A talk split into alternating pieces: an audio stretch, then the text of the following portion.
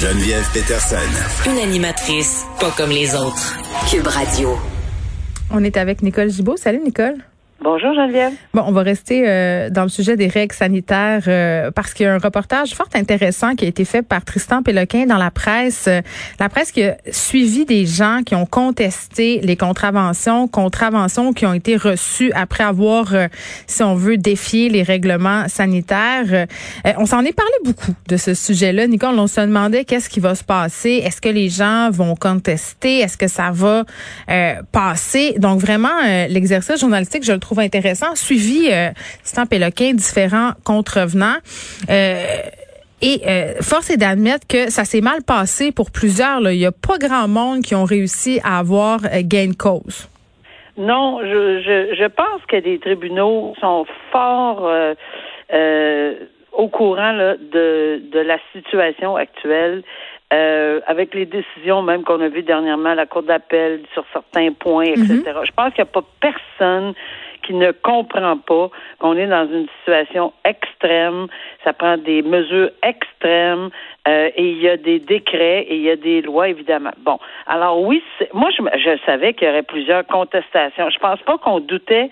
Hmm. facile en arrière. Je plaide non coupable. C'est très, hmm. très, très facile de Mais attends, on va se donner quelques chiffres pour qu'on ait une idée. Là. On a eu euh, environ 5000 constats imposés euh, en date du 31 janvier. Euh, et il y a 1800 euh, défendeurs, donc des gens qui avaient contesté, euh, qui ont réclamé la tenue d'un procès sur ces 5000-là. Donc, c'est quand même un bon nombre.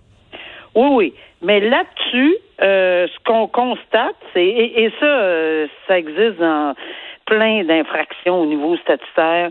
Euh, comme je disais, c'est facile de, de, signer à l'arrière, on conteste. Après ça, il y a d'autres choses. Là. Après ça, il faut prendre une journée. Après ça, il faut se préparer. Après ça, il faut aller à la cour. Après, il y a des étapes où certaines personnes, et souvent, pour avoir siégé en matière statutaire, beaucoup aussi, ça dit, bon, regarde, par, par contre, on peut. oui, parce que Nicole sur le 146 dollars ferait bouger là. Oui, mais sur le coup, t'es bien énervé. Tu sais, quand tu pognes un ticket, ben t'es fâché. Là, t'es en beau maudit. Là, tu dis, moi le contester, moi le contester, m'a gagné. Puis là, quand tu lis toutes les petites polices de caractère en bas, puis quand tu comprends que ça va te prendre bien du temps, là, tu fais bof, je vais payer ça en douce, mais c'est quand même assez surprenant parce qu'il y a des gens, beaucoup de personnes qui se sont pas pointées ben c'est ça. Et ça arrive régulièrement, mais ici, c'est pour ça que je dis que je suis un petit peu surprise parce que oui, je comprends 200 pièces, 100 pièces, 90 pièces de, de, de constat, mais là 1546, ça me semble que euh, ça fait lever euh, de sa chaise. Puis quand on veut contester, on y va. Mais c'est exactement euh, la même chose qui se passe. Les gens se présentent pas. Alors là, il faut faut dire à ces gens-là que c'est pas parce qu'on plaide non coupable qu'on n'est pas, on s'est pas rendu à la cour qu'il n'y a pas eu de jugement rendu. Tout oui, qu'est-ce qui se passe? Qu'est-ce qui se passe? Il y a un jugement qui va être rendu parce que le policier, normalement, sont présents et ce qu'ils font, ce qu'on appelle, ce qui est tout à fait permis, une preuve euh, par dépôt, ce qu'on appelle dans notre jargon une preuve documentaire. Alors, le policier dépose la preuve au tribunal, documentaire, avec les indications, etc. Le tribunal regarde tout ça, les dates, les heures, ça coïncide blablabla. On regarde l'ensemble de la preuve documentaire, c'est pas très très long, mais on s'assure que tout est bien rempli, l'identification, etc. Et à ce moment-là, ben on, dit coupable, c'est tout. Il n'y a pas de personne hmm. qui conteste qu'on a la preuve de façon documentaire. Là, c'est comment le contester par la suite? Ben, c'est sûr que par la suite, bon, il y a des gens qui vont se présenter et vont dire toutes sortes de choses. Écoutez, si quelqu'un était en état d'urgence dans une salle d'urgence puis il n'a pas pu se présenter, on comprend, mais chaque cas est un cas d'espèce, mais il faut aller le plaider. Puis là, à ce moment-là, ben, si on le plaide pas, ben, on va recevoir la porte euh, à la porte, ben, euh, un huissier euh, qui va prendre des parce que oui, on peut prendre des procédures par la suite. Le percepteur euh, va, va, va prendre des procédures pour que ça soit payé, soit par euh, une saisie. Euh, bon, il y a plein de choses, là. Saisie salaire, saisie des biens. Hmm. C'est pas agréable de recevoir ceci, là. Alors non, ça s'en va pas tout seul parce qu'on se présente pas pour qu'on a signé, là. Puis il y a deux choses qui ont attiré mon attention dans le dossier. un, aucun des défendeurs que la presse a pu suivre n'était représenté par un avocat et habituellement, c'est parce que les défendeurs sont vont vérifier ce que ça leur coûterait en frais de représentation. Puis se sont dit bon, je vais laisser faire. Puis Ça, c'est la première chose, mais euh, par rapport à ce qui est plaidé, euh, tu sais, on se dit tout le temps ce qu'on va invoquer, c'est la charte des droits et libertés, c'est la Constitution, mais non, euh, les plaidoiries, entre guillemets, si tu veux me passer l'expression, là, se basent sur des, des faits, des choses très terre à terre, là. Oui, très terre à terre, puis il y a plein d'excuses. Il y en a des sérieuses qui sont étudiées, puis chaque cas, je répète, chaque cas est un cas d'espèce. C'est pas parce que l'infraction et le billet parlent de la même amende et des frais, puis que ça totalise 1546 c'est ce que tout le monde est sur le même pied d'égalité. Chaque, chaque défendeur ou défendresse va se présenter puis il va dire moi dans mon cas telle chose. Il y en a pas beaucoup, on a vu une, mais ça, je vois qu'on est très très très très sévère sur un échantillonnage là. On prend rien à la légère dans cette décret là, euh, dans le cas d'une pandémie là, et c'est c'est c'est hmm. nul n'est censé ignorer la loi. Ça, tout le monde que ce soit un décret qui, qui change dans, dans, dans une semaine, on n'est jamais censé l'ignorer.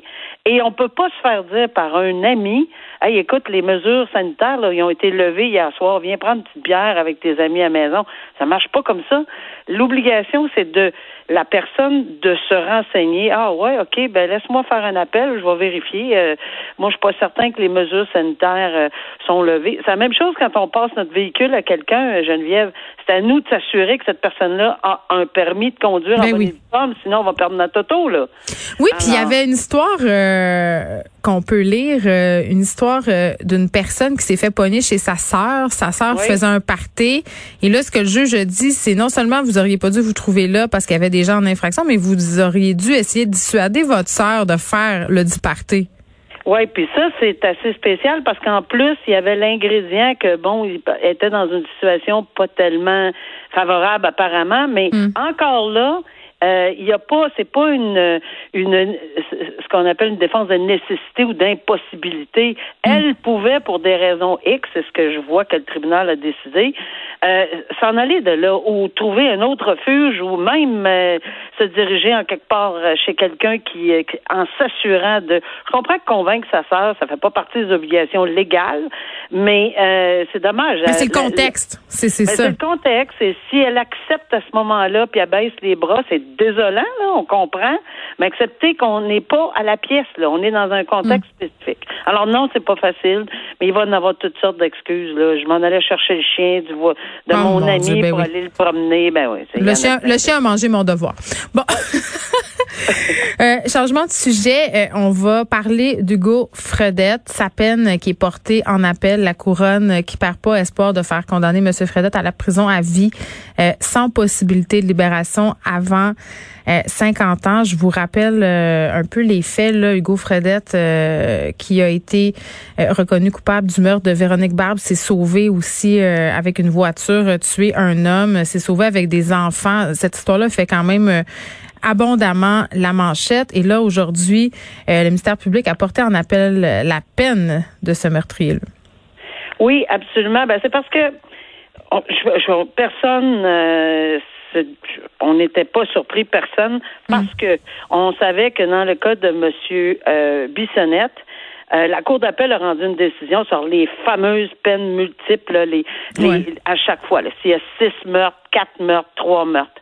Et la Cour d'appel du Québec, alors toutes les décisions euh, qui sont sous la Cour d'appel, Cour du Québec, euh, Cour supérieure, euh, Cour municipale, tout ce qui est sous la Cour d'appel, qui est le plus haut tribunal dans notre province, ben, tout le monde est lié par cette décision-là. Cette mm. décision-là ne lie pas le Canada, mais sauf que le problème qui existe, puis c'est pour ça qu'on est allé en appel, entre autres, c'est parce que cet article-là n'est pas compris de la même façon. Pourtant, c'est un article du Code criminel canadien. Alors, la Cour d'appel au Québec a décidé ceci. Là, une autre Cour d'appel en, en, Ontario pourrait décider d'autre chose. Une autre Cour d'appel à Colombie-Britannique. Or, on s'en va à la Cour suprême. Là, ça sera applicable à toutes les provinces parce qu'il s'agit d'un article du Code criminel pour savoir si oui ou non c'est constitutionnel d'ajouter des blocs de 25 pour chaque personne tuée. Donc, s'il y en avait deux, donc on voudrait avoir une peine de à vie, c'est sûr, mm. c'est une peine à vie, mais avec possibilité seulement de demander une libération conditionnelle après 50 ans et non pas seulement après 25 ans. Mm. Euh, c'est, ce qui est arrivé dans Bissonnette. Ben, évidemment, c'est la Cour d'appel du Québec, mais par contre, en Ontario, non.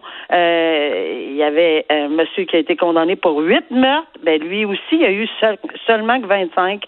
Mais euh, la Cour d'appel du Québec ne s'applique pas là-bas en Ontario, mais quand même, c'est tellement disparate comme décision d'un océan à l'autre que ça tient pas la route. Il faut que la Cour suprême se penche, je le dis depuis le début. Ben oui.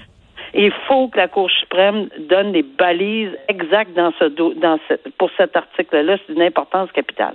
Je rappelle le nom de la deuxième victime, c'est Yvon Lacasse, parce que, bon, je l'ai pas nommé tantôt. On parle beaucoup de Véronique Barbe parce que ça s'est passé euh, dans un contexte de séparation, euh, dans un contexte de violence conjugale. Donc, c'est ça un peu qui a retenu l'attention.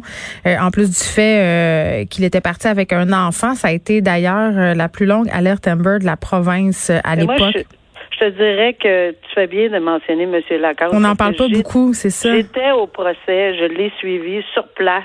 Et je peux te, c'est tellement une victime qui était au mauvais moment, euh, au, mauvais, endroit. Et, et non seulement ceci, c'est une personne qui faisait tout pour aider. Et c'est dans ce contexte qu'il a rencontré Hugo Fredette pour l'aider c'est incroyable. Et, et, on lui, le cerveau est complètement, là, il a été battu à mort. Là. Hmm. Alors, c'est vraiment quelque chose d'important. Et oui, M. Fredette a le droit d'aller en appel. On n'a personne euh, conteste ceci, mais là, on parle de la peine, évidemment, là, qui, euh, hmm. qui, va aller plus haut que ça.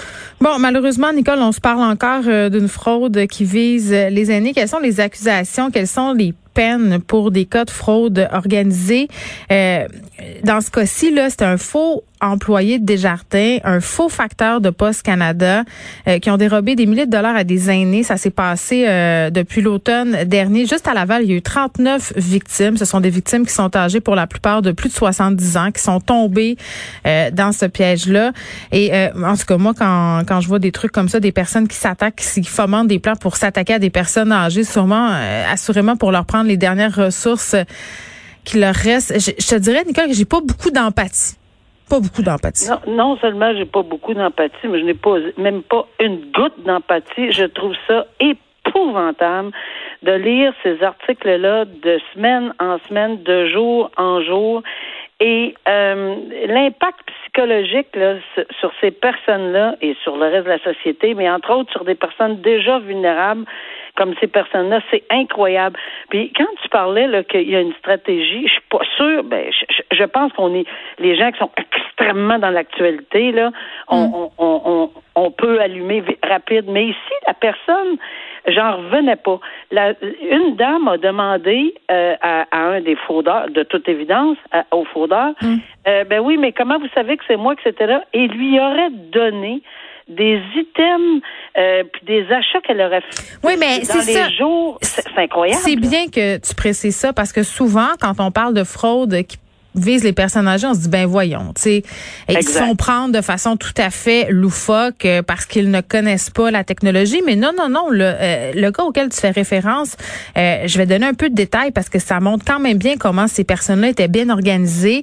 la fausse personne de Desjardins, là, Frédéric Bouchard et le nom de la personne accusée, appelle cette madame-là en question lui dit, écoutez, votre carte de crédit a été utilisée frauduleusement dans une station-service. Et là, il lui dit qu'il a besoin de ses NIP, ses numéros d'identification personnelle pour bloquer ses cartes, puis empêcher d'autres transactions. Donc, la madame, pas plus folle qu'une autre, là, a fait, wou, wou, wou, wou, t'as peu, t'as peu, là.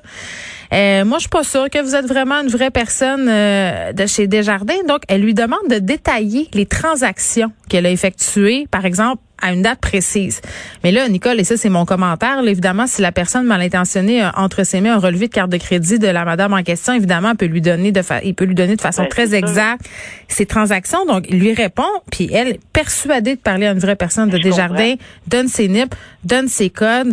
Euh, donc, vraiment, là... Euh, non, écoute, je, je sais probablement, pardon, que plusieurs, qu'on n'a pas besoin d'être au-dessus de 70 et 80. Là. Ben non, plusieurs personnes qui auraient peut-être été, hop là et là, euh, ça ressemble vraiment à quelque chose de vrai. Tu as des informations précises, il t'appelle, il a l'air de connaître son affaire. Toi, je sais pas, tu es en train de bosser sur sa spectacle, tu fais d'autres choses. Je sais pas, mais. que la meilleure solution, c'est oui, très bien, merci, donnez-moi vos coordonnées, je vous rappelle, j'ai pas le temps.